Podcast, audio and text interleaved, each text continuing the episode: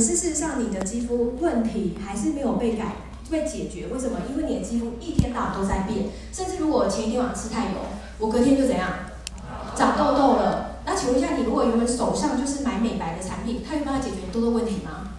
那你会这样子马上就是跑到专柜说，不好意思，我现在长一颗痘痘了，所以你给我适合痘痘肌肤的化妆品保品吧，会吗？应该不会吧，对不对？你就只能看着它长出来，然后看着它出问题，然后可能看到你无法忍受了，于是你就去换保品了。几乎都是这样。可是很奇怪，一开始专柜小姐也很专业啊，她也是看了你当下的肤质，然后推荐你产品，她很专业没有错。可是她那套产品有办法就是让你一直用下去，一直用下去吗？那你也不可能说我今天用了两三末之后，我马上立刻因为肤质变了，我就马上换，也不可能。所以其实各位要很清楚，我今天这张并没有教各位就是去判断自己的肤质，因为这个太简单了，各位绝对有那个 sense，而且网络非常多讯息，可以自己 Google。但是我这张主要是要告诉各位，你的肌肤不会一年三百六十五天，从你出生到现在都是维持同样的状况，甚至它变化的速度比女人变脸还要快，不害，所以呢，你的保品永远都追不上你皮肤的变化。所以会导致什么？你在用保品的时候，一开始觉得有效，可是后来可能过了一个礼拜，甚至过了一天，你就觉得好像无感了。其实原因就出在这里，因为它没有办法解决你当下那一秒肌肤的问题。所以呢，你要知道你肌肤的状况，首先你就要怎样？了解谁？了解我吗？要了解自己的皮肤。所以呢，前面我们会简单做个就是肌肤的一个了解。那我会尽量用比较简单的方方式，然后来叙述，让各位可以比较浅显易懂的去了解它。所以呢，我们来看一下我们的皮肤构造哦。我们的皮肤构造呢，大概也分三层，就是表皮、真皮、皮下组织。所以这三层我都会去做介绍。那表皮的部分呢，其实又分了几层，又分五层。可是我这边只有写四层，为什么？因为呢，里面有一个叫透明层。它只有手掌跟脚底才有，所以如果各位可以看看自己的手，如果有些人手比较厚有长茧的，去摸这个肉肉的地方，它会有点硬硬的，那个就是我们透明层，就是有手掌跟脚底有。所以有时候你去 Google 皮肤、肌肤纹理或者是肌肤的一些解剖图的时候，它有时候会写五层，有时候写四层，那是正常的。最外面那一层叫角质层，也就是我们常说的老废角质，老废角质就是我们的皮肤最外层，它主要功能是什么？做防御的，然后做阻挡。外界的一些伤害，那再来的话呢，就是透明层。透明层就是我刚刚说的，只有手掌跟脚底才有，为的是能够怎样帮助我们摩擦的时候不要去伤害到我们的肌肤，就是它的厚度比较厚。然后再来是颗粒层，颗粒层的话呢，主要是什么？紫外线的折射，它有紫外线折射的功能，所以让我们在晒太阳的时候，它不会马上就造成什么一些肌肤的伤害，不会那么的就是迅速这么快，有点像是紫外线的防御。然后再来呢，是有极层跟基底层，这两层都是属于什么？具有新生的能力，就是说它会不断的怎样制造新的细胞，然后呢去做一个新陈代谢，就是它是有生命力的一个两个层。然后在黑色素的地方是在哪一层？哦，对，其实大家都非常的厉害，基底层就是有黑色素细胞，所以呢，你的皮肤里面呢。有呃黑色素的多寡，或者你皮肤的肤色都取自于哪里？基底层的黑色素母细胞，它会被分泌黑色素出黑色素出来，所以就是在基底层的部分。所以呢，这就是我们的这个皮肤的表皮层构造。那各位知道这五层有多厚吗？零点二公分。零点二公分。零点二公分。哎，换算成公分，我知道是零点二毫米啊，这是考倒老师的数学，你知道？做美业的那个数学概念都很差，零点二毫米，零点二毫米有多厚？零点二公分，谢谢你解答。这样子是有多厚？零点二毫米，零点零二公分，那到底有多厚？对，一张 A4 纸哦。我们的表皮听起来好像很厚，因为我们常常被人家骂什么？厚脸皮，就以为皮肤很厚，事实上没有，它就只有薄薄的一层，就是一张 A4 的纸。你有没有发现，当你不小心被纸划伤的时候，它就有点渗血，或是渗那个组织液。所以由此可见，我们的皮肤很厚吗？没有。所以以后如果人家跟你说厚脸皮，要记得告诉他，没有。老师说，就只有那 A4 薄薄的纸上。所以我的脸皮一点都不厚。所以你像看我脸皮这么薄哎，可是它却。主导了我们什么？它占了我们一点六到二点零平方公尺，它去做到了什么样的一个方式？它做到的功能却是很大的。你看，它能够呃呼吸代谢，然后维持我们的体温，然后能够保护我们的内脏，保护我们的就是里面的器官。所以它的工程大不大？它的重责大任是非常非常大的。好，所以这就是我们的表皮层的部分。那再来呢，就是我们的什么？哎，我刚刚泄题了。我先问一下各位哦，就是因为很多人没上过课，那所以各位知道我们常在讲的那个防御墙，防御墙是指哪一层吗？这五层的哪一层？我们如果以表皮来说，它是防御角质层，对不对？因为它是在我们的最外层。可是呢，经过我这样子多年来教育训练之后，我让那个防御墙，就是一般我们 Google 常常会说啊，我那个肌肤最大的防御墙就是角质层。我有一点点把它推翻的，就是我多了一道防御线。这个防御线是什么意思呢？就是我们的皮脂膜。为什么我会觉得它是一条防御线？因为角质层的最外面覆盖的就是什么？我们的皮脂膜。那皮脂膜的功能其实非常非常大的，然后也越来越被各大品牌重视了。所以呢，我觉得现在的所谓的防御这件事情，不是只有在角质层，而是要从皮脂膜就开始维护到，那皮脂膜呢？它是什么呢？它其实就在我们的角质层的最外层嘛，覆盖在上面。它是属于一个弱酸性的一个皮脂膜，主要是由皮脂腺分泌的皮脂油脂，然后跟汗腺分泌出来的汗所融合在一起的。所以我们看一下皮脂的成分有什么：角鲨烯、胆固醇跟三酸甘油脂，或者是一些蜡质。然后呢，水的部分有什么？尿素、乳酸、脂肪酸、氯化钠。为什么会特别提到这个？是因为你会发现很多保养品的添加成分。会拿这些成分来添加，为什么？因为亲肤性高、相容性高，皮肤愿意吸收，他会觉得这是我自己的，所以呢，又可以马上补足这些油脂跟水分，所以很多保养品都喜欢用这样的成分来去做一个活性成分的添加。那这些皮脂膜它到底为什么有防御的功能？是因为呢，第一个它就像是我们的天然的。油乳霜，像我们是会擦霜，会擦精华油，那它就是我们天然的精华油啊，所以它相对的可以怎么样滋润我们的皮肤？尤其是现在春秋冬到了，皮脂腺分泌量是不是会减少？那你就会发现皮肤变得比较干，对不对？所以这是皮脂膜的一个很大的功用。那我问你哦，继续干下去之后，皮肤是不是就容易长细纹？环环相扣嘛。那再来呢，就是它是一个皮脂膜，请问一下我们的皮肤会不会有一些常在菌？我们的皮肤上面还是有一些细菌啊，但是那是正常。因为它一定要有一个菌虫的平衡，就像我们的肠道一样嘛，你会有好菌，会有坏菌，你不能把坏菌全部杀光光啊，它们必须要平衡。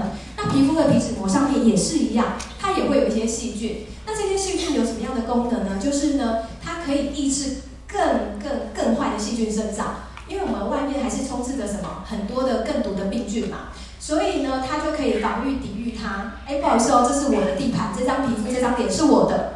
你不能够进来，因为这是我的地盘，所以它会帮你防御怎样更坏的细菌，让它不要造成你皮肤的一些发炎伤害。那再来呢，它可以对什么酸碱有缓冲的作用，因为我们的皮肤环境呃外在环境还是有很多碱性物质的化学物质，因为现在工厂很多嘛，然后还有就是一些环境污染问题，有些这些污染的一些空气啦，或者是一些污染的液体，它们都是碱性的。所以我们的弱酸性皮肤就呃弱酸性的那个皮脂膜就可以怎样，就可以去做一个中和，让我们的皮肤不要怎样受到这一些碱性的物质、碱性的一些污染物伤害。所以其实这样子薄薄的一个皮脂膜看起来没什么，可事实上它却是我们皮肤的第一道的一个防御线。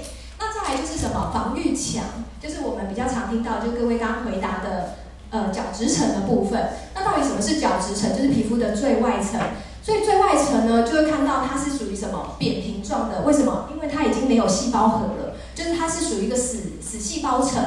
那它主要的功效呢，就是怎样抵御外在的一些呃刺激还有摩擦。所以它必须要很坚固、很坚呃很坚硬。所以呢，呃，在扁平的地方，我们通常都会叫它是砖块、砖头、砖块。然后呢，在这个中间的地方呢，我们称为它叫做细胞间脂质。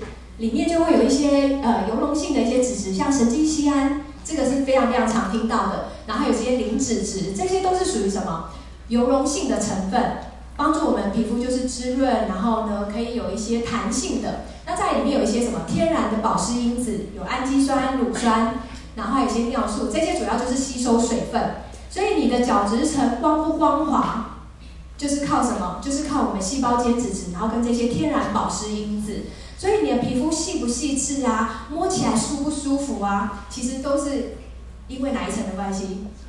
角质层嘛，因为你摸不到基底层啊，所以你的皮肤看起来亮不亮、光不光滑、摸起来舒不舒服，其实跟你的角质层有很大的关系。那你今天角质层要能够摸起来舒服、看起来亮、看起来细致，那又跟什么有关系？棒哦，跟我们的新陈代谢有关系，对不对？如果你今天新陈代谢好，基底层不断的、不断的去分泌、制造一些新的细胞出来的时候，那它会不会一直往上推？一直新陈代谢嘛，所以有个箭头往上移，新陈代谢是就一直往上爬，新的细胞就一直出来，旧的就怎样？汰换旧新，旧的老废角质就随着我们洗脸啊，或者是去角质，它就代谢掉了。所以你的皮肤细致度，还有你的光滑度跟你的亮泽度。它取决于你的新陈代谢好不好？那你的新陈代谢要怎样才会变得比较好？对，跟你的饮食啊、习惯啊，还有就是你皮肤的含水量有很大关系。今天如果你的皮肤含水量好，你的新陈代谢就会好。为什么？因为水可以推动一些酵素，可以推动一些生理机能，可以推动新陈代谢。所以人家常说嘛，女人是水做的，对不对？其实大家都是水做的，因为我们身体其实有百分之七十以上都是水。所以呢，水这个部分非常非常重要，所以大家才会那么注注重保湿。那到底水要多少才够呢？我们来看一下这张图，它告诉你呢，每一层它的含水量，哪一层是最多的？基底层最多，哪一层最少？角质层，对不对？可是它虽然再怎么少，它也要维持百分之二十到三十五。为什么？因为低于二十、三十五，你基本上就叫做干性，然后呢就会出出现就是你的水分含水量不足。所以呢，二十到三十五加一就是一个标准值。那基底层为什么可以到达七十？是因为它离水库最近。水库是谁？下一层是谁？表皮下一层，真皮层。对，表皮层有没有血管？表皮层没有血管哦，只有真皮层才有。所以你看，我们刚刚提到的纸一划伤，马上就见血，其实就已经到哪一层了？真皮层了。对，所以真的很薄。基底层它有百分之七十的含水量，是因为底下是真皮层，真皮层是一个大水库，它供应的什么？血管供应营养，供应水分，然后透过什么？透过我们的皮肤，一直慢慢的把它往上带，就是末梢血管把这个营养带到哪里？我们的表皮层。所以呢，只有真皮层才有。血管，然后呢，血管会供应水分，供应营养给谁？给这给表皮层，所以是这样的道理。所以为什么基底层的含水量可以到达百分之七十的原因在这里。那越往上一定是越后继无力嘛，越下面因为离水库越近，所以水分一定比较多。那它必须要不断的往上引流，它才能够到角质层。所以角质层呢，它的含水量就会越来越少。那一方面呢，是因为角质层它的功能是什么？防御啊。它如果太水太软了，它有防御功能吗？没有，所以这是一个生理机制，因越往上一定会越少。那新陈代谢要有新的细胞出来，谁的含水量最多？就是基底层，它要自己含水量最多，它才有办法不断的制造新的细胞出来。所以这是我们人体的一个非常正常的一个生理机制。所以当你的角质层含水量低于百分之十的时候，就像我刚刚提到的，你的皮肤基本上就是已经干燥脱屑，就是已经是失去水分的一个状态。好，那再来我们刚刚提到就是那。既然水分这么重要，角质屏障那么重要，到底它有多重要？听起来其实我们一直在讲的就是跟美有关，然后跟皮肤的细致有关。可是事实上呢，就是角质层这样的一层，它却关系到我们的生命问题。如果一个人今天没有了角质层，各位，他基本上就会脱水而死了。所以各位知道，比如说像一些火灾的现场，或是像之前很有名的一个八仙火灾尘爆，八仙尘爆。其实大部分的一个过世的原因都是因为什么？它的角质层基本上已经都没了。所以呢，当你角质层没有的时候，你的水分会大量流失，脱水而死。所以这样的一个角质层听起来对我们美业来说，感觉好像就是一个细致啊、漂亮啊，你的触摸美不美？可是事实上，它的一个对人体的一个重要性是非常非常大的。所以说，各位皮肤要不要好好的保护好？一定要，因为它真的重责大任哈。所以呢，我们提到的表皮层，皮肤细致度有关，跟我们的防御有关。那再来呢，就是我们的真皮层。真皮层跟什么有关？什么时候会常提到真皮层的东西？真皮层跟什么有关？真皮层跟我们的弹性啊、老化啊有关。为什么？因为真皮层里面有什么？我们常听到的胶原蛋白、弹力蛋白，还有玻尿酸，这些全部都是在哪里？真皮层里面。而且呢，是谁制造出来的？它的妈妈是谁？纤维母细胞。所以，对，所以有时候我们在网络上看到的一些皮肤解剖图的时候，你会发现它很像那个钢筋水泥，然后会有像眼睛的这个细胞，这个就是纤维母细胞。那所有里面真皮层的一些活性成分，胶原蛋白、弹力蛋白、玻尿酸等等的这一些多糖体，全部都是纤维母细胞制造出来的。所以呢，我们常说，胶原蛋白跟弹力蛋白就像支撑架。把我们的什么真皮层撑起来，然后顺便撑起我们的表皮层，让我们的表皮层有弹性。那这中间，你的钢筋水泥的中间要有什么？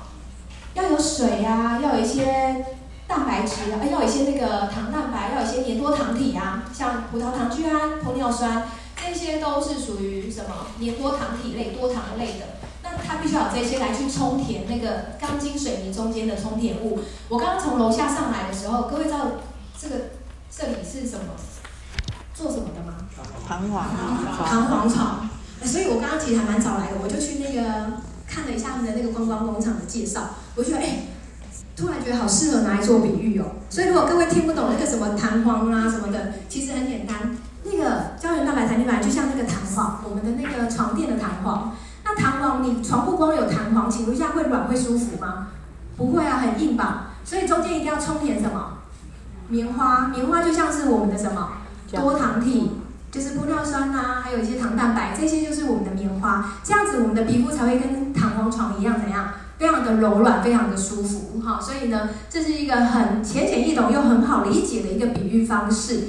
那再来就是什么层？就是我们的皮下组织，皮下组织我基本上可以非常承认，就是一般保养品要能够进到皮下组织，非常非常的不容易啊，因为真的太深层了，你可能必须要借助一些仪器啊，或者是像如果有享乐 SPA 的美容师，你都会知道必须要怎样使命的推，有没有？然后呢，借借由我们的按摩，然后让保养品可以更深层的进去到皮下组织这个部分。那皮下组织里面有什么东西？对女生来说非常不爱的东西，脂肪。对，它储存的能量有脂肪，那脂肪就关系到我们的身材，对不对？可是脂肪有好处啊，就是它可以缓冲我们在外力冲击，保护我们的内脏，让我们在就是受到撞击的时候，它可以有一个缓冲的一个空间。然后再来的话，就是脂肪会一年三百六十五天就是都一样吗？不会嘛，对不对？它也是一样会随着年龄、饮食习惯，然后有所改变。好，所以脂肪的部分呢，这个就是呃比较跟其他层比较不一样的地方。那通常女生比男生多，还是男生比女生多？对，女生比男生多，哈，就是。女生会比男生多，所以呢，常常女生就会比较 care 身材的这个部分。所以呢，我们大概简单的介绍，就是从表皮、真皮、皮下组织，然后呢，简单的去介绍它的结构以及它组成的成分。那这样，等一下各位在看后面的成分的时候，你就比较能够有个概念，说我为什么要用这样的一个活性成分，为什么要添加这样的活性成分，究竟它对皮肤的好处是什么？所以呢，我们刚刚大家提到的就是有表皮、真皮、皮下组织，以下大概就是像这样的一个构造，这样的一个三层结构。好，那接下来呢，我们就要提到喽。既然我们已经知道皮肤的构造了，那到底皮肤为什么会每况愈下？我们为什么没有办法像 baby 一样，就是出生的时候就这么好？为什么到后面会走钟？糟金，对，糟经国也是走中，就是为什么会走中？因为外在环境怎样？越来越好还是越来越差？各位觉得越来越差，对不对？哦，尤其有没有中南部的伙伴？那高雄的有没有？就是我每次去高雄上课，他们说老师，我们这边的工厂真的好多，然后废弃物真的很多，所以他们普遍的肤质都会怎样？就是问题肌肤会更多，包括敏感，已经不是所谓的出油啊，然后或者是老化的问题，他们甚至伴随的是什么？慢性发炎。好，其实他们的问题，问题肌肤就会越来越多。那当然，其实北部也不相上下，我们也是车子多，对不对？所以这些因素，譬如说我们的废弃物啊，还有我们的饮食啊，还有我们的压力啊，还有我们的紫外线，这些因素到底是怎么样伤害我们的肌肤呢？我们可以来看一下这一张。其实这些空气中的污染物，或者是我们的饮食习惯，我们以污染物来说好了，一般的污染物的那个粒子大概是零点一微米，零点一微米有多细？如果不知道的话，可以看一下你自己的头发，一根头发大概是五十到七十微米。所以，请问一下，是谁的比较细？谁比较厉害？污染物比较厉害，对不对？那我们的毛孔呢？大概是二十到五十。所以你看一下你的左邻右舍，如果它没有什么毛孔的话，非常细致、非常漂亮，大概是有介于二十到五十微米。但是呢，如果它的毛孔已经让你看到了，甚至像男生比较粗大的，通常可以撑到多少？两百微米。所以请问一下，我们的污染物几微米？零点一，进不进得去毛孔？进得去啊，轻而易举。所以当这些污染物进到我们的皮肤表面的时候，它能不能分解渗透到皮肤深层？可以啊，怎么不行？对不对？不然我们也不会出现那么多皮肤状况。所以呢，当这些污染物渗透到皮肤里面的时候，会产生发炎，然后产生什么基因？放山肌。有人在睡觉。产生什么肌？自由基。所以自由基其实耳熟能详，几乎大家都有听过。为什么？因为自由基不止伤害肌肤，还伤害人体，造成皮肤的病变，然后造成一些身体的一些疾病。所以其实很多问题，肌肤跟生理、身体的病因都是从自由基开始，都是从自由基开始的。所以呢，当它渗透到皮肤，我们如果今天以皮肤这件事情来讲好了，当它渗透到皮肤的时候，它造成的伤害不会是只有表浅层。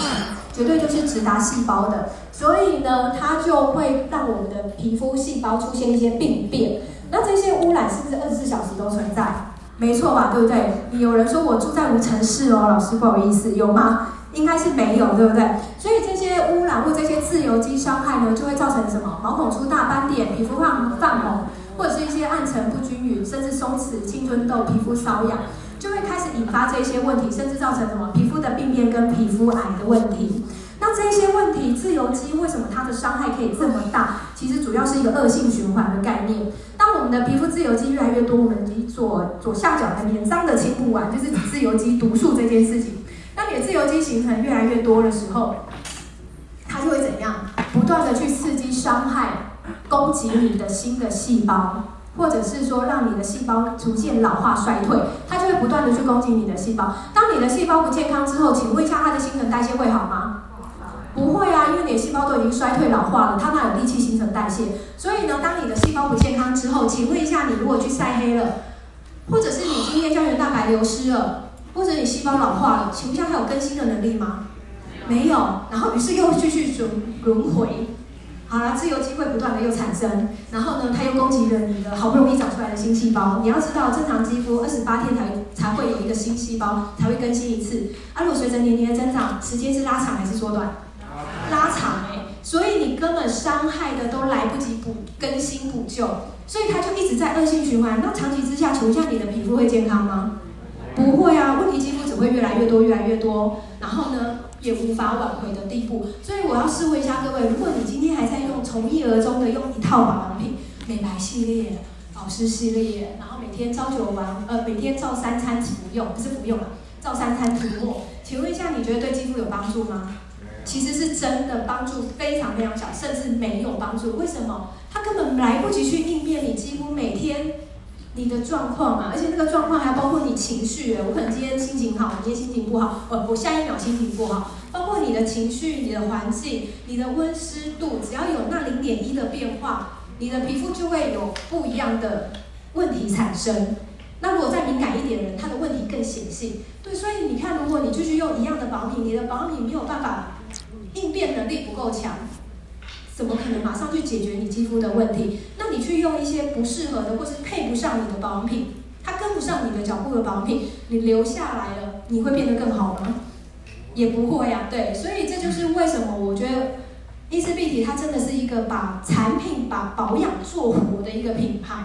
这真的是我在用的过程当中，我可以因为我的肌肤今天可能有某种突发状况，甚至我生理期来了，我的肌肤会跟我平常不一样，我马上就打电话给我的顾问说：“哎，我我现在肌肤状况又变得不一样，那我现在要怎么调整？”他马上就可以告诉我：“啊，你就是在几号再加几号，几号多几号少，就是马上就可以，你知道吗？马上就可以那种瞬间就是哦，我只要这样叫调换一下。”哎，我就可以解决我现在当下的问题。然后等我调整完之后，我可能就再告诉他，我现在的状况是怎么样。然后呢，他就告诉我，那你就在恢复怎样的用法？所以你不觉得真的是还蛮？我说真的，我真的觉得还蛮妙、蛮神奇的。因为你去专柜买保品的时候，请问一下，他会这样回答你的问题吗？不会，他只会告诉你，哦，那你可能肌肤怎么样怎么样了，又换季了，然后你肌肤最近怎么样？没关系，我们又出了新品了，你赶快来柜上买，是不是都这样子？所以专柜小姐她不会二十四小时等你的电话，她什么时候会打电话给你？周年庆，周年庆出新品哦，有经验。周年庆出新品的时候，她才会打电话关心你，对不对？可是你平常有问题的时候，她有办法解决你的问题吗？她顶多就是叫你再回来买一个适合你现在的保养品，然后就永无止境了，对不对？所以其实我觉得这就是一个很大很大的一个呃用心的差别。所以呢，时代在变，环境在变，肌肤也在变。你的保品如果还一成不变的话，那我想你离那个肤质所谓变好的那个脚步，可能就会越来越慢了。所以呢，那我们来看一下，我们刚刚就一直在提到了，要有好的保品啊，你的应变才能力才会好。那请问一下，各位心目中好的保品要兼具什么样的一个条件？什么样的产品会让你觉得哦，这个好，这个赞？它必须要什么样的一个呃，就譬如说你看到什么产品，你会觉得，这个产品就好。是好用的，然后或者是它是一个好的保养品，安全有效，对不对？很现实嘛。如果今天没有效，我为什么要用它？那有效我还要安全啊。如果它有效，但是我不安全，你敢用吗？不敢，对不对？好，除了有效、安全之外呢，还要怎么样的一个保养品，你才会觉得它是一个好的产品？今天有效安全，所以我等一下蹲下来，然后呢，随便用一个纸杯，我也会研发啊，我我随便调一瓶，然后跟你说这个好用，擦了会变漂亮，请问一下你就觉得好了吗？为什么不好？这个很有效，你刚刚不是说有效安全就好了吗？啊，包装不够漂亮是不是？认证哦，认证，然后价格要合理嘛，对不对？哦，对，然后重点是要大家可以赚钱，自己要能变漂亮，别人也要一起变漂亮的，没错啊，这是一个事实，不然我们为什么要用？再来就是刚刚提到的包装的问题，对不对？今天如果我直接自己在一个非无尘室的状态下，我随便拿纸杯给你用，告诉你它是好的，而且我敢跟你打保证，你敢用吗？不敢，因为从我调制的过程当中，不知道已经有多少的口水，然后多少的细菌掉到那个杯子里面了，有没有可能？有啊，对啊，所以你敢用吗？它的品质是不稳定的，你擦在皮肤上面是有危险性的。所以一个好的保品，它必须要面面俱到，不是只有有效、好用、安全，它还必须要有一个好的容器来去保护你的活性成分，不然的话，它很容易活性成分这怎样降解？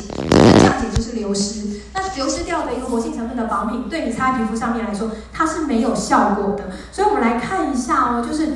我们来一一的检测一下、检视一下我们伊丝碧媞的产品是如何来去挑选这样的一个瓶器，然后是怎么样来去研发制造这个产品，就带大家来进入进入这样的一个过程。好，第一个呢就是我们的瓶器，你的瓶器选择非常的重要，就像我刚刚说的，其实一般的活性成分非常的娇娇呃，非常的怎么讲娇贵，对，它很难伺候，它会因为什么？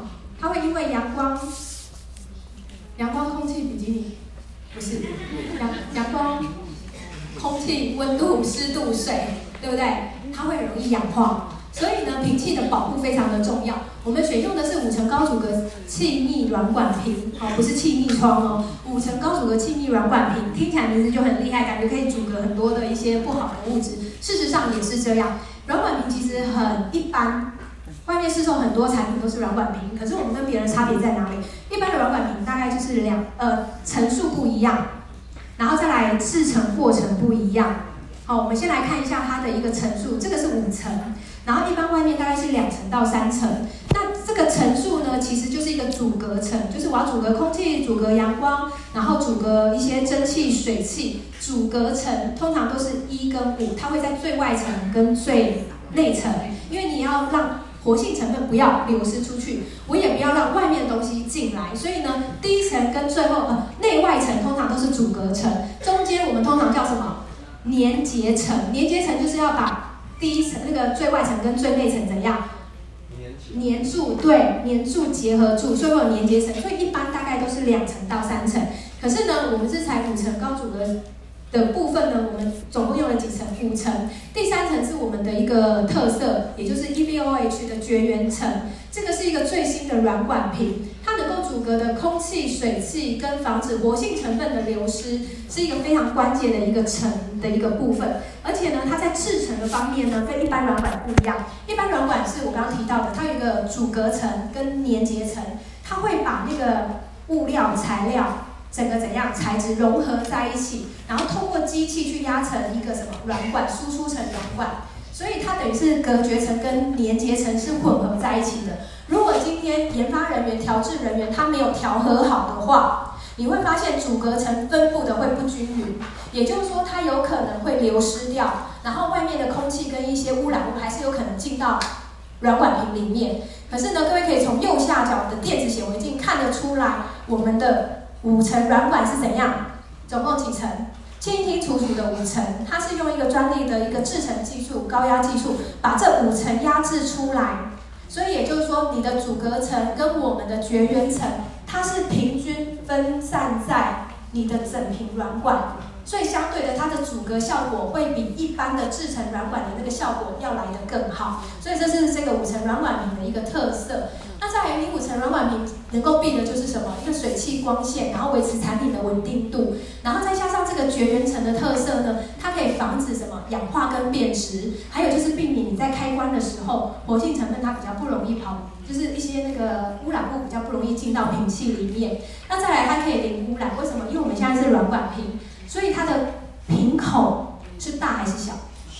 小。对，所以呢，污染物比较不容易掉到那个瓶子里面。那你也可以节省，你也可以避免什么？你的手指头去挖取它。那再来就是软管瓶，它其实说实在的会比较好取用，因为你它量多跟量少是你的力道比较能够好控制的。然后再来最重要就是什么？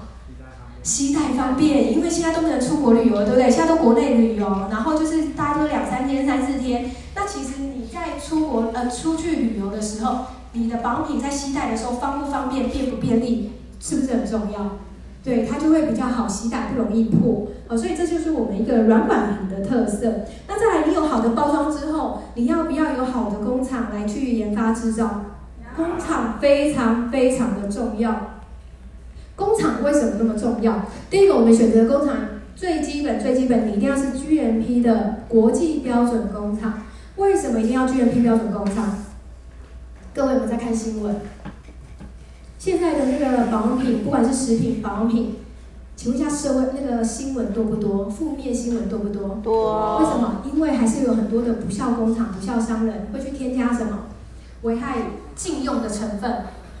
没错吧，对不对？重金属的成分，然后或者是超标，就是它可能会有限制浓度，可是你超标了，一些禁用的成分或是能用但是不能够大量使用的成分，为了让皮肤能够在最短的速度之内改善，请问一下会不会有会不会有违法的情形产生？其实，在国内外非常非常多是个新闻，所以呢，你一定要找到一个什么信用可靠的代工厂。那 GMP 它主要的工厂呢？为什么它可以让大家这么有说服力、这么信任？是因为它可以严格控管什么？你的生产品质，然后还有就是你的环境卫生安全，然后还有就是你整个产品能够会减少什么人为的疏失，所以让你的产品是稳定的。所以呢，一个国际的一个所谓的 GMP 代工厂，你必须要什么？无尘室的作业，再来你要必须要很多的生产设备。然后呢，除了生产出来之外，你还有一些什么检验的设备，然后还有一些检验的仪器，这些都不是我们自己上那个网络上抓的，就是我们实际去代工厂里面去拍摄出来的。所以它必须要很多的 QC 啦的一些检测仪器，因为微生物不一样嘛，然后温湿度它也要去做一个稳定性的测试，所以会有很多很多不一样的一个检验设备，然后包括环境是不是干净，这些都是我们的一个考量选择范围里面。那再来就是所谓的产品的检测、检验的部分，我也想跟大家分享一下。为什么？因为自己也带过很多的代工厂，也去参观过很多。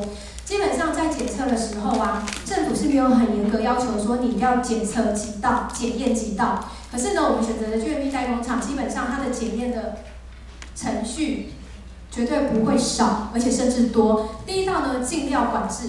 一般来讲，我们的原物料都是从国外进口进来的。在过海关的时候，理论上国外就必须要出示什么？它的检验规格检验的凭单，其实国外就已经出示过了。可是呢，在它进到台湾的时候，进到工厂的时候，我们还是会针对什么原物料的部分再去做几次检验，确定它是没有问题的，生菌数是 OK 的，菌种的是 OK 的，我们才会让它入库进仓。第二个制成的管制检验，在制成的过程当中呢，半成品还没有充填的时候，我们还会再检验一次，因为要确定我充填进去的原物料是怎样，没有问题的。然后再第三步就是最终成品又会怎样，再进行抽验。所以其实整个检验的过程当中，不是只有在菌细菌的检测哦，是包括一些稳定性测试啊、相容性测试啊、温湿度变化的测试啊，它会不会氧化啊？会不会就是呃它的形态乳液变水？这些全部都是在我们的检测范围之内哦，所以它的检测程序是非常非常详细、非常非常完整的。那再来就是。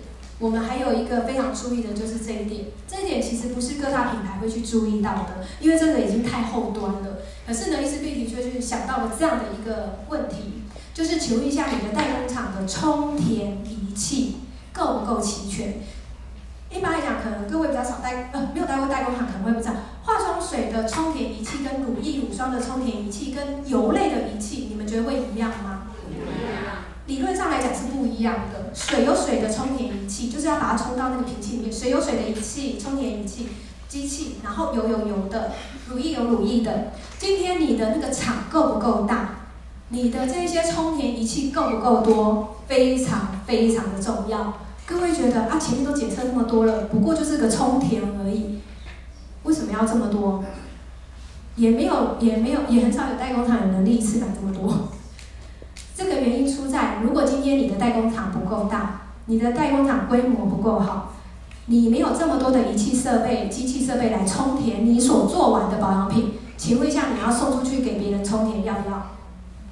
要吧，对不对？因为我自己的厂，我有能力研发、生产、制造，但是我没有办法充填，于是我要把那一些东西怎样送到外面去？请问一下，这送的过程当中，谁可以确保？那个产品原物料不会受污染，你可以保证吗？没有人敢保证。再来会因为温湿温湿度的关系嘛，你的产品也会变质啊，这些因素都会影响你产品出来之后的怎么样品质。所以呢，这样的一个充填仪器也会在我们的考量之内。这就是为什么我们要选择 GMP 大厂。现在 GMP 小厂也很多，为什么要选择 GMP 大厂？原因就是在这里，因为我们必须要控管从。无到有到送到各位手上的时候，那个产品是绝对没有问题的。那另外一个就是工厂要有 ISO 的国际认证，ISO 国际认证跟 GMP 认证哪里不一样？刚我们提到国际的呃 GMP 认证是控管整个流程的品质，对不对？从生产、研发、制造到充填到包装送出去，整个的流程控管品质。ISO 国际认证是在做什么？你会发现，今天你就算去四海游龙好了，或者去饮料店，都有可能有 ISO 认证。为什么？因为它是品质的控管认证。因为我刚刚提到品质，品质，你的品质跟我的品质会一样吗？可能你的品质比较，你的要求比较高，我的要求比较低。为了让各位手上拿到的品质都是一样的，所以呢，必须要 ISO 的这样的一个标准流程来去控管，每一个人拿到的品质都会是怎样？一样的，那工厂人员才有迹可循，他会知道哦，能够出货的标准是什么，不会因为人不一样，然后品质要求就不一样。所以呢，在这个工厂里面，你要同时必须要拥有 GMP 跟 ISO 的认证，你才能够符合就是我们伊丝碧媞所要的一个产，就是产品的部分。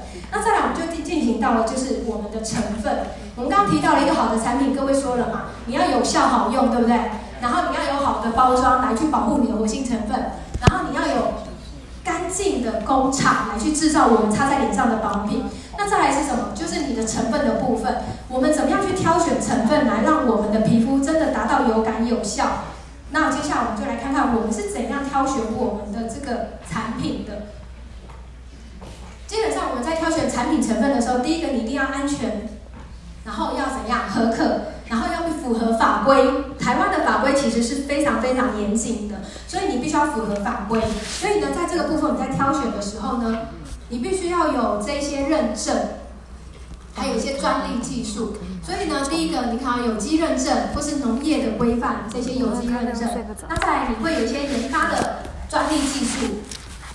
然后呢，甚至还会有什么，就是一些无动物测试，有我们也都会把它考量在里面。然后甚至会有一些天然的认证，或者是因为我们用的植萃比较多，我们还要确保它的什么农药残留数是不是符合规定。然后再来，有些成分会有什么无酒精、无酒精的检测，然后一些天然的认证。所以其实我们在选择产品的时候，我们的安全性是永远摆在第一个的。我们成分挑选，你必须可能都要有这些的认证，我们才会把它作为一个优先考量。然后再来呢，同时我们也会去选择一些国际品牌他们的主打成分。好，因为毕竟我们的成分都是从国外进口进来的，所以我们也会去观察说，哎。国际品牌到底有哪些常态性的成分？因为代表一定是有效还是没效？有效才会继续沿用嘛，对不对？所以我们也会去看现在国际品牌他们所沿用的成分大概有哪些。那我们看的品牌大概就是雅诗擦带呀，然后 D 擦奥擦，对，这样讲没错。然后海擦拉娜呀什么的，然后克擦丝啊，然后擦兰丝啊，就是我们大概都会以这些大品牌为主。为什么？因为其实它是真的是一个指标啊。那我们就是截取它好的一些成分来去做添加，因为毕竟像我刚刚说的，肌肤不会一成不变，我们皮肤会不断变，所以呢，伊丝碧媞其实一直一直到目前为止，我们的产品虽然是已经出来了，可是我们还是会不断的去追求一些新的成分，或者是在一些国内外一些有效成分，我们会随时来去做什么？升级更新，所以有一天你就算看到伊丝碧媞，它升级了，它更新了，你也不用觉得很奇怪，不是以前的不好，而是因为我们的时代环境在变，我们必须要随时去注意各位的肤质状况，然后来去做一个适时的调整。好，所以这就是我觉得伊丝碧媞它非常非常用心的一个部分。好，所以简单让各位看一下，我们这些其实都是有一些呃合可的证明，甚至我们还用了一些食品级的成分。好，所以都会在都会有这样的一个检测报告给我们这样子。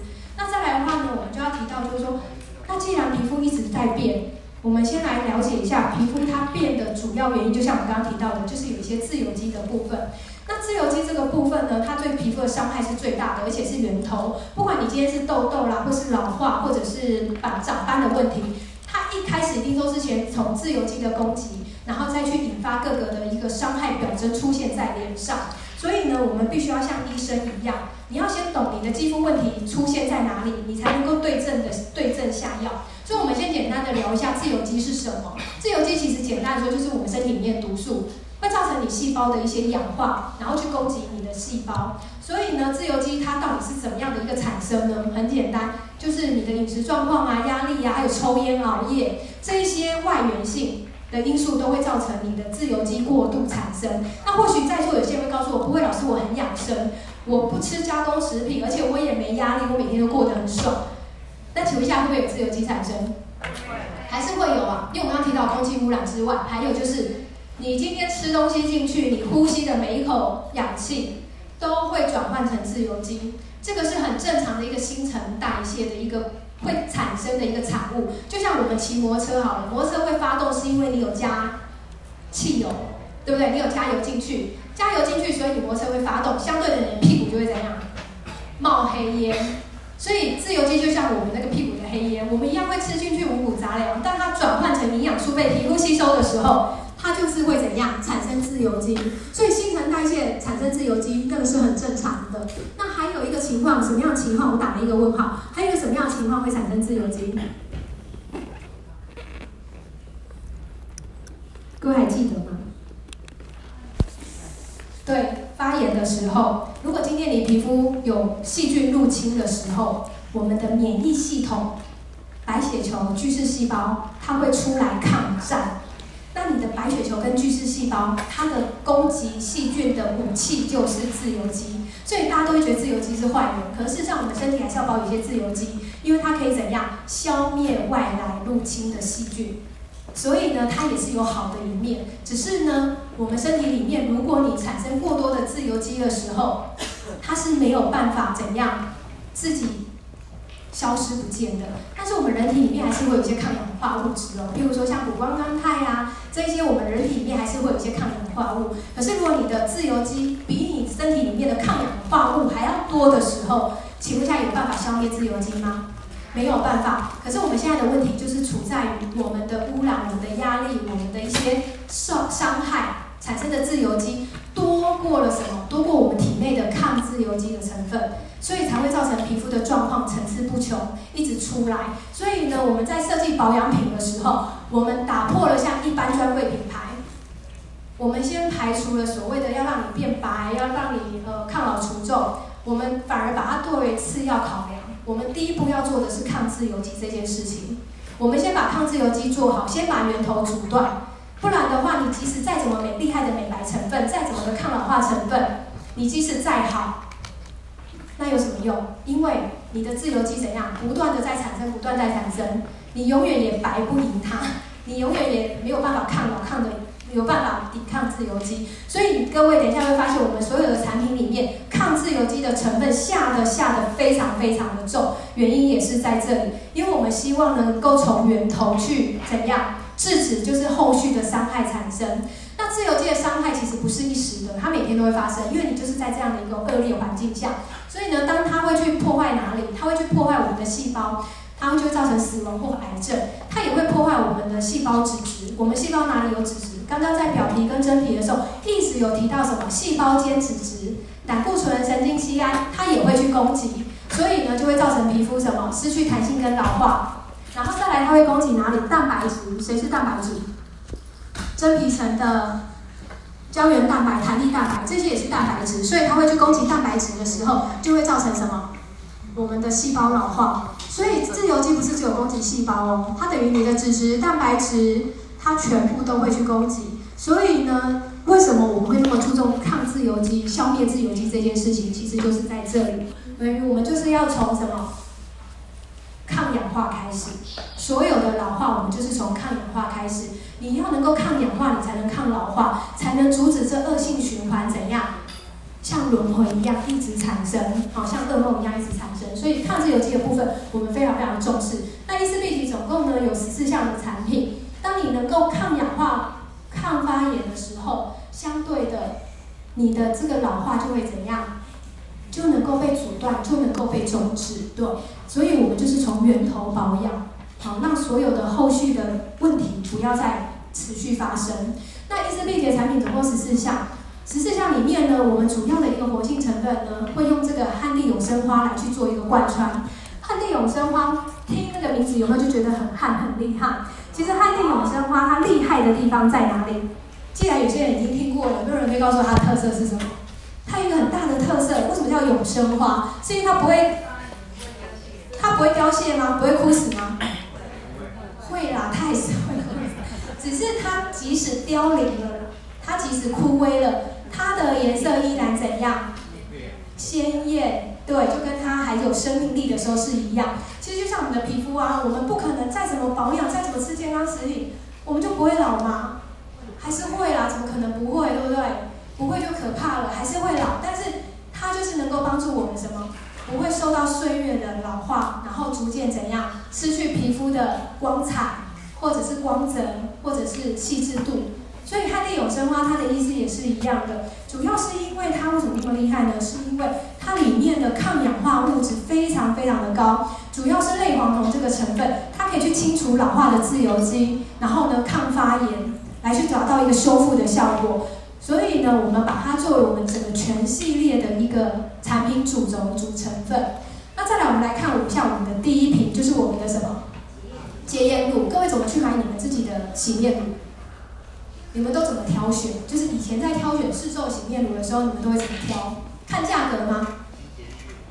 清洁力越来越好的，对，通常男生都喜欢清洁力好，洗完最好能够就是油都不见的，有没有？那还有没有别的？美白很棒哦。洗完不会紧绷，对不对？不然有人洗完跟他那个拉皮一样的，就是都不会动，有没有？还这样子？还有没有？有人要洗完不会油，然后再来用美白，然后洗完不会紧绷。要抗痘，然后最好还能够缩毛孔，有没有？哇，碎碎碎，赞赞赞！还有没有？卸妆。要能够卸妆，最好是洗完脸连妆都洗，就是都一起卸完，更合一。还有没有别的？好吃。化哦，不要有化学香料，真的味道太太香太浓郁的不好。还有没有？哦，买一送一哦，是哦，厉害哦，买一送一。那个老板有听到啊，执行长听到，买一送一哦。这个我们私下再聊。还有没有别的？哦，大家好开心哦，就好像许愿望一样，有没有？就是讲到这个，大家就会把那种心有所属的愿望通通讲出来。我只能告诉各位，都想太多了，真的，真的想太多了。在挑那个洗面乳的时候，洗澡各位问的，你的梦幻理想型的洗面乳是什么？大家都有会有那个期待跟梦想。然后呢，针对不同的肤质肤况，还有你的需要跟想要，你也会加注在这个第一瓶洗面乳上面。因为呢，专柜小姐都说了，因为保养的第一步就是什么？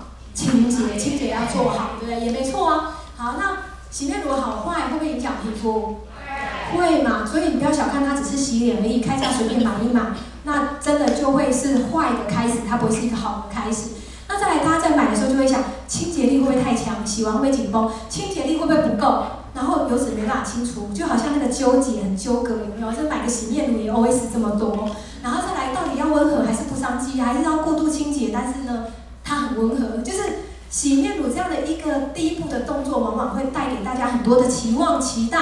然后呢，也会让各位很纠结，到底要挑选什么功能？但是呢，洗面乳百百种，现在就来告诉各位，到底要怎么挑、怎么选，才叫做是一个好的一个洗面乳。基本上，你脸到底洗的对不对？我们常会讲说，如果你过度清洁，就会造成肌肤的紧绷，然后油脂的流失。那所以我们就想要温和，可是温和就会想了，它会不会洗不干净啊？你洗不干净，毛孔就会有脏污，有脏污之后，毛孔就会粗大，粗大之后就会长痘痘，然后呢？污染物又容易卡在毛孔，它又有很多问题。但是，那我就想说，好吧，那我就洗干净一点了。于是就产生了什么？过度清洁，过度清洁又变成怎样？发炎，然后会紧绷，然后会有细纹，然后会什么？缺水。长期下来，你就会变成是一个慢性发炎的肌肤。为什么？因为它缺乏油脂滋润，所以就会过度发炎。所以其实呢？到底温不温和，会不会过度伤肌，跟你们刚刚讲的那些美白、保湿那些活性成分有没有关系？一点关系都没有。所谓的刚刚提到的，就是会不会过度伤肌，会不会温和，跟产品里面的清洁主要配方有关系。所谓的清洁配方跟活性成分是两件事哦。不管所有剂型的清洁剂，哪怕是洗脸的、家用的、什么工业用的清洁剂。一定要有清洁的基本配方，也就是各位看到的第一个皂化配方，或是界面活性剂配方。有没有人会做手工皂？皂化配方就是不是只有肥皂才有哦，它也可以放在洗面乳，或者是洗面霜，或是洗面水里面，任何剂型都可以有皂化配方，也可以有界面活性剂配方。但是皂化配方为什么很多人不喜欢用？是因为呢，它的过程当中，它是一个很好的油脂，就是说橄榄油，很高级顶级的橄榄油。但是它必须要有一个碱剂，才能够引起皂化这个化学反应，它才能够成皂，它才能够有清洁效果，才能够起泡。可是这个碱性呢，对皮肤的伤害是非常大的。但是我没有说它完全不好，因为对于男生或是过度油性肌肤、冒痘痘的肌肤很适合。可是还是不建议长期使用，因为你长期使用会怎样？过度。对，就会过度清洁，所以呢，皂化配方呢，其实看人用，看细节用，它没有不好。所以呢，一般来讲，就是会比较比较少人会去持续长期的去使用皂化配方的一个产品。那再另外一个是界面活性剂配方，界面活性剂有分非常非常多种，我就不细讲。但是什么叫界面活性剂呢？它其实就长得像火柴棒，圆圆的那个叫清水机，长长的棍子叫清油机。它的好处在哪里呢？就是我们的皮肤所谓的脏污几乎都是油溶性的。它在棍子的地方呢是清水机，所以当我们充分的搓揉起泡的时候，那个棍子会吸附我们皮肤表面的油脂脏污，吸附出来，吸附起来之后呢，就像第二个图一样，它可以帮你拉扯剥离皮肤表面。那当我们用水去冲的时候，清水机的部分，因为它有个清水机，所以它跟水是融合在一起的，它就能够瞬间把什么你的油脂脏污给带离掉。所以呢，这样的界面活性剂呢，它的种类非常多，所以它有偏碱性的，也有中性的，也有弱酸性的。那取决在研发它有没有那个基本的 sense 来去选择对的界面活性剂，然后有没有用对的比例来去调和，来去制造研发你的洗面乳。因为你太温和也不行嘛，洗不干净；太碱性也不行，过度伤害。所以你你的皮肤能不能够就是保养品啊？呃那个清洁用品到底它是温和还是是否过度清洁，其实是取决于研发它所添加的一些比例跟那个界面活性剂的选择，跟活性成分是没有关系的。那其实一个好的清洁用品，其实洗脸的目的，各位只要想好，你洗脸的目的就是为了要怎样，把脸上的脏污洗干净。为什么？你洗脸会洗两三个小时吗？你会洗一天停留吗？不会。所以它最重要的不是它能不能它帮你美白，它能不能够帮你除皱，能不能帮你缩粉那个缩毛孔，完全。不用想太多，它能够把你的脸洗干净，清除表面的脏污，然后把你的毛孔脏污清除、卸除掉，让后续的保养怎样能够顺利的吸收，那个才是最重要的。所以呢，我们的这个洁颜露呢，里面放的产品的，里面放的成分呢，我们在设计的时候，第一个我们要要求无添加，无添加什么？无添加化学成分的界面活性剂，然后没有皂碱，不要过度的去伤害肌肤，因为肌肤是弱酸性的。不要把那一层防御线给洗掉。第二个呢，要有完美的净肤比例。净肤就是指我的界面活性剂的选用，我们是选阴阴离子界面活性剂、两性离子界面活性剂跟非离子界面活性这三种，依照不同的比例去调。或许各位对这个界面活性剂是陌生的，可是没有关系，因为阴离子呢，它是属于清洁力比较强的。两性跟非离子呢，其实会出现在什么用清洁用品？宝宝清洁用品。所以等于我们的界面活性剂是用。强的去脂力强的界面活性剂跟温和的界面活性剂去做双重搭配，所以也就是说，如果今天你是痘痘肌、油性肌，或者是你是干性肌，请问一下是不是都可以用？那是不是都会有过度伤害或者是清洁不够的问题？因为它等于把多种的清洁的那个界面活性剂都融合在这瓶产品里面来去做一个很好的调和。再来呢，除了界面活性剂的选择之外，我们还有添加多种的补充。保湿补水的成分，好，所以我们添加成分就是有芦荟来去做保湿跟舒缓，尤其是譬如说有些人皮肤比较容易发炎的，它都会有一个很好的一个镇定的效果。那再来是七叶树，它是属于加速新陈代谢、防止粗糙。然后在尿囊素的话，也是属于就是舒缓跟保湿。所以我们用的成分，我说实在的，没有各位想要的那些什么美白去透啊、缩毛孔，没有啦。但是我们要的仅止于就是第一个，你一定要是很保护肌肤的情况之下，把我的脸洗干净。再来就是不要造成二次伤害。我的皮肤已经很可怜了，外面的受伤已经够多了。我如果连洗你我都要造成你的伤害的话，那皮肤不是太可怜了吗？所以我只要你怎样，在洗的过程当中帮我保湿一下，帮我镇定舒缓、安抚它一下。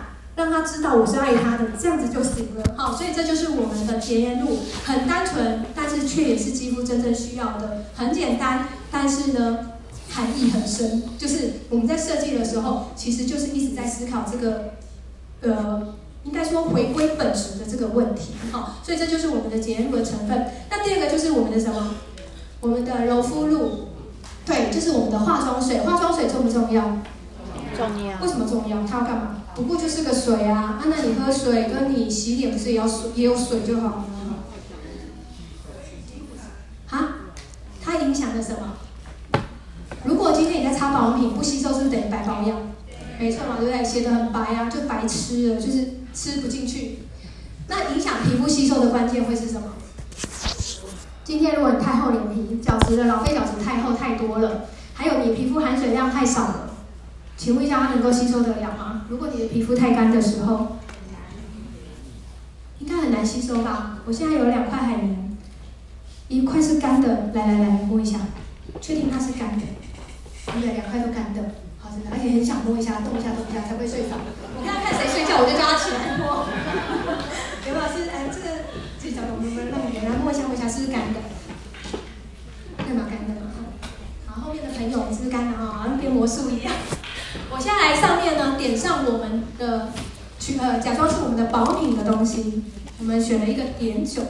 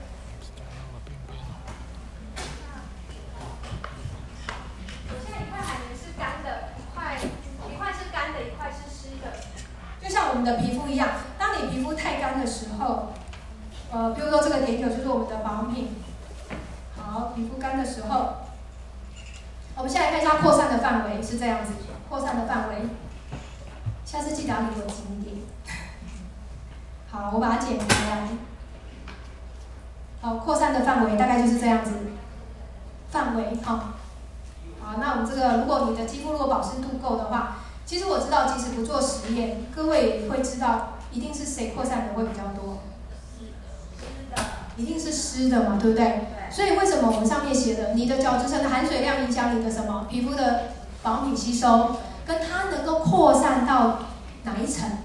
是真皮层呃角质层就停住了呢？还是它有能力到真皮层？还是它有能力再更下去？其实就取决于你皮肤的什么保湿度。对，所以呢，各位看一下，它扩散的范围有没有比较大？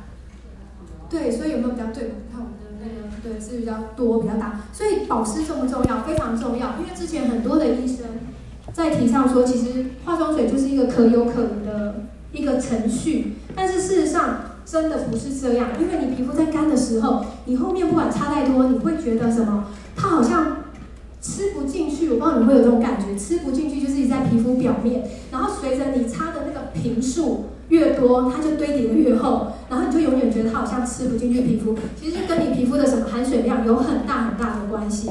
所以呢，油脂大家都说油脂对皮肤来讲比较好吸收，因为我们皮肤本来就是油溶油溶性的嘛，就是有一个皮脂膜，所以擦油溶性的东西它很好吸收。可是如果你没有那个水当介质，去当精华液啊、当乳液啊、当乳霜的介质的时候，这一些后续的保敏成分基本上它吸收的不能说它完全不会吸收，它吸收的那五层，它可能到第一层、第二层就停继续下去。所以保湿度是第一关，非常非常的重要。所以呢，我们的化妆水呢，主要呢有柳兰，还有这个那个欧克林，就是来自法国布列塔尼海洋深层水加西葫芦，还有我们的奇兰肉桂，这样的组合呢，其实可以同时保湿舒缓、油水平衡。我们我们没有要诉求控油这件事情，我们要的是油水平衡。当你的油不足的时候，我补油给你；当你的水不足的时候，我补水给你。我们要的是一个平衡，好，并不是一般的控油而已，也不是一般只有保湿。那柳兰的部分呢，它主要就是能够增加你皮肤的含水量，然后去达到就是所谓的愈合。柳兰这个成分在北美洲非常的多，北美洲因为常常有火灾，你会发现这个成分是因为当地的原住民有发现，只要森林大火的时候，第一个长出来的植物就是柳兰，然后我们就觉得为什么它生命力那么强，它的一个生长速度怎么那么快，才发现说它的里面的自我的一些植化素，就是一些活性成分，能够快速的去生长。然后里面的含水量也够多，所以呢才会被用来就是在添加在化妆水里面。那欧克林这个成分呢，主要是成分是海洋深层水，然后跟西葫芦这些也是北美洲的一个成分。那主要是降低发炎，因为海洋深层水里面有很多的矿物微量元素，所以能够达到舒缓保湿。然后锡兰肉桂的部分呢，是一个抗菌跟什么？平衡改善我们的油脂，所以像比如说一些男生的肌肤啊，或者是你脸颊部位比较油的人，然后比较毛孔粗大人，其实就很适合用这样的一个化妆水，同时兼具保湿，然后又有具有抗发炎，然后跟抑菌的一个效果。然后呢，再就是我们第三个眼霜，眼霜我们要介绍成分非常多，我曾经曾经真的跟我们的那个伊丝碧媞那个警长讨论过，你知道，我说这个成分好多。我很想删，但是我又舍不得删，因为各个是经典，所以呢，我就一次介绍七个。为什么眼霜对我来说非常重要？是因为有切身之痛。以前年轻不懂事，以为还年轻不用保养眼睛，可是后来发现第一道皱纹眼睛都是谁先出来？眼睛周围，对，很可怕。所以后来我对眼霜就是尊敬、尊敬的心情在用它。我们的眼睛为什么那么重要？因为第一印象来自眼睛嘛。你的眼睛漂不漂亮，容易被人家问说你累了吗？还是没睡饱？没错吧？对不对？尤其是当有细纹跟黑眼圈的时候。所以呢，你如果眼老，眼睛老，眼老，人就老，人就显老。对，所以呢，眼睛一定要先顾好。那眼睛呢，我们先来看一下那些部位的差那个问题肌问题有哪些。第一个就是年轻肌肤的时候，你会发现现在的小女生喜欢画卧蚕。如果有在那个飞行杂志上面会化妆有研究的，会发现没卧蚕的人都喜欢刻意用阴影制造有卧蚕。卧蚕的位置在哪里啊？下睫毛在下面一点点，然后呢再往下那就叫什么了？眼袋跟泪沟好吗？哈，不要自己那个泪沟出现了，还觉得自己好可爱哟、哦，怎么会有卧蚕？麻烦请搞清楚它的位置，上面一点点叫卧蚕，很可爱，很年轻。再往下那个就叫泪沟，卧蚕跟泪沟中间那个叫什么？眼袋，对。然后再来就是有黑眼圈，就是在那个中间的部分。所以呢，眼周常见的问题就会有非常非常多，我就不一一一一的去叙述。但是呢，每一个原因都不一样。好形成的原因，譬如说像黑眼圈，有人是因为睡不饱，有人是因为微血管明显，皮肤眼皮薄，所以就比较容易显现出来。还有人是什么鼻子怎样，过敏，血液循环不好。所以其实一个问题，它背后形成的原因不会只有一个。所以你看，在一成不变的用保品啊，你会改善吗？不会，好像在威胁，不是这个意思，是要告诉各位，一直提醒各位，其实。保养品它能够做的，必须要能够应付你所有的问题。再来就是你的眼袋，眼袋有可能是什么？我只是前一天晚上喝水，或是吃太咸，对不对？然后再来睡眠不足，水分的水肿也都会造成眼袋。然后再来松弛、干那个细纹，一定是老了吗？不一定啊，所以年轻人不要以为自己很年轻就可以不用管眼睛周围的问题。为什么？因为当你皮肤干的时候，也会形成细纹。还有，如果你爱笑爱讲话，表情会不会产生细纹？会，这跟年龄有关系吗？对，没有关系。所以年轻人也不要太嚣张哈，就觉得啊，这个眼霜跟我没关系。事实上有关系，好吗？对，所以其实眼周的问题非常多，主要是因为内外在刺激。譬如说，你常戴隐形眼镜，我的眼皮会不会一直拉扯？扯了之后会不会有地心引力？会不会变得常态性的松弛？会。再来化妆，需要戴假睫毛、拆假睫毛、卸妆、表情动作，还有现在人三 C 不离手，眼睛过度疲劳，然后再来生活饮食、气候循环变差，再来就是年龄，这些全部都会影响你眼睛周围的状况。那为什么眼睛这么脆弱、这么不堪一击？主要是因为跟它的构造有关系。我们来看一下，我们每个人平均眨眼一天要三万次左右，甚至有人更多。所以在这样的情况之下，我们眼睛的构造哦，各位有没有摸过自己的眼睛或看过骷髅头？你眼睛周围是没有骨头，它完全会动，或者是能够支撑你那颗眼球，是靠二十二条肌肉在支撑、在拉扯、在固定。所以，请问一下，这些肌肉会不会松弛？会啊，因为它每天一直在动，一直在动，它会弹性疲乏，它会松弛。那再来，眼睛周围皮肤是最薄的。我们刚刚提到，皮肤是只有几毫米？零点二毫米，对不对？所以它只有零点零四毫米，所以它皮肤有没有更薄？难怪它会那么不堪一击。常常一个搓揉眼睛，你就会发现，可能这边就突然出现一个小细纹。我随便笑一下，可那个细纹出现，它就回不去了。所以其实眼睛周围的保养是非常非常重要的，而且也必须要去重视的。为什么？因为你第一道皱，你就会出现在眼中。然后再来就是什么？那个地方的皮脂腺跟汗腺非常的少，甚至可以说没有。所以根本没有滋润度的东西，那你需不需要额外去补充它？当然就是需要。所以呢，我们的这个眼霜呢，为什么会有七个这么重要的成分？其实就是因为我们的眼睛周围太脆弱了，它需要的一些活性成分，好，会又更加注意更加的多。第一个呢，我们是用了一个消除眼袋跟泡泡眼的深海藻，这个海藻萃取啊，就是克擦丝啊，它基本上都是放在消水肿的产品里面。那因为我们有眼袋，所以也是一个水肿的部分产生的，所以呢，我们就放了一个深海藻的一个活性成分来去消除我们的这个眼袋。那另外呢，右边看到了一条蛇，我们放了蛇的成分吗？对，不是，我们前面有写它是类蛇毒血清，也就是类是什么意思？类似的意思。对，所以呢，各位虽然没有被咬过，但是大概也知道，就是。蛇如果咬被咬到的话，它会出现什么短暂的神经麻痹这件事情，各位大家可以理解吗？所以呢，研发人员就去研究，这个是药厂研发出来的成分哦，在美国呃，在瑞士非常大的一个药厂，它是药厂研发出来的成分，因为他发现，哎，蛇毒血清为什么可以造成人的神经麻痹，然后就是比较没有办法动嘛，对不对？肌肉没办法动，所以他们就去研发这样的一个成分，把这个成分呢。研发出来之后，称为类蛇毒三生肽。这个三生肽呢，主要它的功效就是要阻断神经传导，让你产生短暂的什么舒缓，让你在动眼球的时候，或是在做表情的时候，你的肌肉牵扯是肌肉的牵扯不要这么大。哦，所以这是热类蛇毒血清的一个功效，所以它很适合什么容易有动态纹的人。尤其我们在讲话眨眼睛，很容易有动态纹的人，它的消除就是主要就是在消除这个动态纹。那再来的话就是燕麦萃取，燕麦萃取主要是它含非常多量的燕麦多糖。燕麦多糖就像是一个网子多糖体，你擦在皮肤上面之后，它会有一个形成一个保护膜，能够去做一个什么提拉跟保湿的一个功效。所以各位去看一下哦，欧洲欧洲非常喜欢用燕麦萃取。不信你们去药局走一趟，康氏美屈臣氏，甚至有很多品牌是什么以燕麦萃取为主打的产品。尤其是像一些皮肤过度干燥啊，因为一些皮肤炎，一些药妆产品都是以燕麦萃取来作为一个主要成分。啊，主要就是它可以敷贴在这个皮肤上面，形成一个薄膜，有拉提跟保湿的一个效果。那再来就是我们的法国黑松露，各位你们知道东北有三宝是哪三宝吗？好熟哦，朗朗上口。那那个欧洲就是欧洲有三宝是哪三宝？烤鸭、油鸭，大家肚子饿了吗？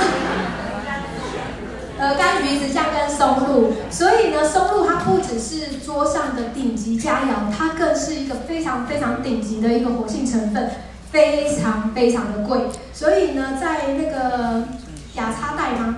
亚差代对不对？它是一个主打的成分，而且是一个顶级的系列才会有的。好，所以它除了就是。吃吃的部分是顶级之外，它在保养品业界也非常非常的有名，只是成本非常的高。那为什么它可以这么厉害、这么有名？是因为它里面的活性成分几乎都是我们肌肤里面的既有的活性成分，也就是我们自体里面本身有活性成分，像什么 NF 天然保湿因子，还有一些多糖体、蛋白质，这些都是我们皮肤本来就有的。所以呢，它的含量又非常的高，所以等于它擦在皮肤上之后呢，它可以增加什么？改善我们的细纹，然后增加我们皮肤的弹性，甚至改善暗沉。那再来，它因为昂贵的原因，还有一个就是它取得不易，因为它到现在都还很难去做什么人工栽培，它必须共生培养、共生的生存生长。它可能依附在树上面的一个菌类，然后只要土质啦、气候啦，或者是呃那个水质的一个改变，都有可能影响它什么？影响它生长。所以这也就是它稀有的关系，所以它造成说它的一个价格会比较高。那像之前呢，一开始的时候，其实在国外，他们都是用书来去找这个菌类，因为它其实掩盖的很深，一般我们是不容易看肉眼看到，必须要嗅觉很灵敏的动物才有办法去做。那一开始其实都用猪，后来呢，到了就是一九八五年的时候吧，大概左右那个时间，国外就禁用，欧洲就禁用猪来去。采集这个菌类，为什么？因为它会把它们的菌丝给怎样吃掉？对，他们很喜欢吃松露，他们非常的嗜货。他们除了会吃松露之外，他们的鼻子很容易在嗅吸的时候把那个菌丝给怎样破坏掉，那它就会隔年、隔两三年，它就不能够再生长成松露了。所以后来他们就改用狗来去闻，然后来去。找这个松露，所以它其实就连取得，其实采集都非常的不容易，所以才会让它的一个呃东西成分这么的稀少，然后这么的珍贵。好，那除了松露是有抗皱之外呢，另外一个就是什么？印度龙胆叶。印度龙胆叶其实是一个使用非常悠久，我我如果没有记错，它应该有四百年的历史。它是一个用的非常久的一个印度的草药，阿育吠陀那个时代。印度草药，它主要是帮助伤口愈合。因为一般我们老年人的皮肤啊，皮肤会越来越薄还是越来越厚？越来越厚。越来越薄，对不对？越来越薄就容易产生什么细纹，然后水分的流失。所以呢，它可以帮助我们什么？刺激角质细胞的生长因子。所以刺激生长因子再生，所以能够帮助我们皮肤表皮层怎样？厚度越来越厚。所谓的那个厚度不是老废角质越来越厚哦，而是你的表皮层越来越厚。那相对的，你的那个弹性才会好，然后不容易长细纹。好，所以除皱的部分就有什么印度龙胆叶，然后跟法国松露。那再来另外一个是生物性保护因子，它是从一个很喜欢盐的一个细菌里面发现的一个蛋白质。那这个蛋白质呢，这个细菌呢，它主要都生长在一个很变态的环境下，譬如说就是一个极地高温啊，或是干燥，或是很强的紫外线，或者是像盐湖、沙漠，或者甚至是一些比较热的火山温泉里面。那它们为什么可以生存？是因为它们体内有这样的一个生物保护因子在保护它们。让他们不会因为这些环境伤害而失去生命，所以这些是呃嗜盐性细菌里面的蛋白质去发现的。那那这些蛋白质它主要的功效是做什么呢？第一个，它可以聚集水分，也就是说，我们擦在皮肤上面的时候，我们皮肤是不是有一些散落的水分？它可以把这些水分聚集起来，然后呢，形成一个复合体。那这些复合体的功用就是它会包围在细胞或者是胶原蛋白的周围，做什么？保护我们的肌肤，提供我们肌肤的含水细胞的含水量，它能够聚焦。简单的说就是这样，不然的话，其实我们的水分是分分散分布的嘛。那它功能就是帮我们聚集这些水分起来，然后让我们干燥地方、干燥的局部部位能够瞬间的去补水，然后补充水分。那同时也可以避免什么外界的刺激伤害。所以呢，它是有一个防护、防御。然后增加你皮肤耐受性的一个成分，所以呢，对内呢，对外的部分，它就可以有抗自由基，然后呢，能够预防什么外界的一些氧化压力。对内它可以做什么？可以安抚过敏，然后抗发炎，然后呢，减少你皮肤的皱纹，然后增加你皮肤的含水量。等于它是针对环境伤害来去做一个防护，因为它本身生长条件就没有很好。所以呢，擦在皮肤上面，相对的，它对我们的皮肤来说就是一个防护的一个概念。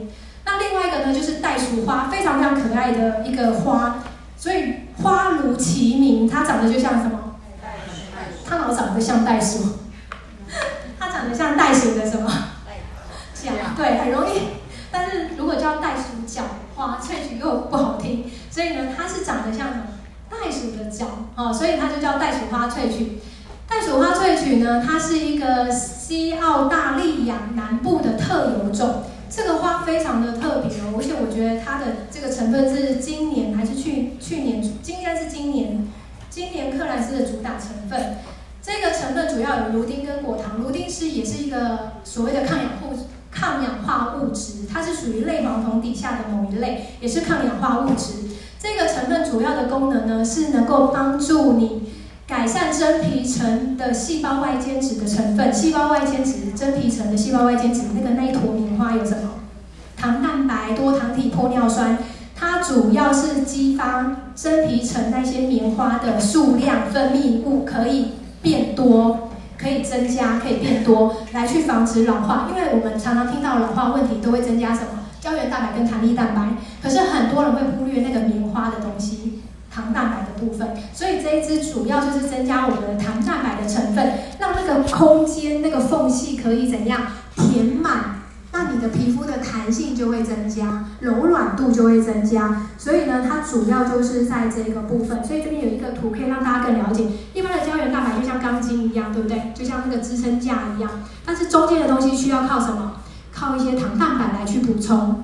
好，所以呢，袋鼠花它比较不一样的地方，就是在增加这个间隙间质质里面的一个成分，让这个弹性可以变好。所以呢，其实你看，我们整个下来就是有非常非常多的成分来去达到什么样改善肌肤的问题。所以今天你的肌肤问题有可能是细纹的问题，然后但是细纹又是因为什么问题？缺水。然后呢，再来可能会有一些松弛的问题，就是呃皮肤浮肿的问题。再来有可能是你是动态纹的问题。所以它等于是一个比较全全方位，对，比较全面性的一个保养，来去做这个所谓的眼霜的这个设计。如果到了休息时间的话，大家要提醒我一下，不然的话我们就会继续展开，因为我这边没有时间。那我们就先休息一下了。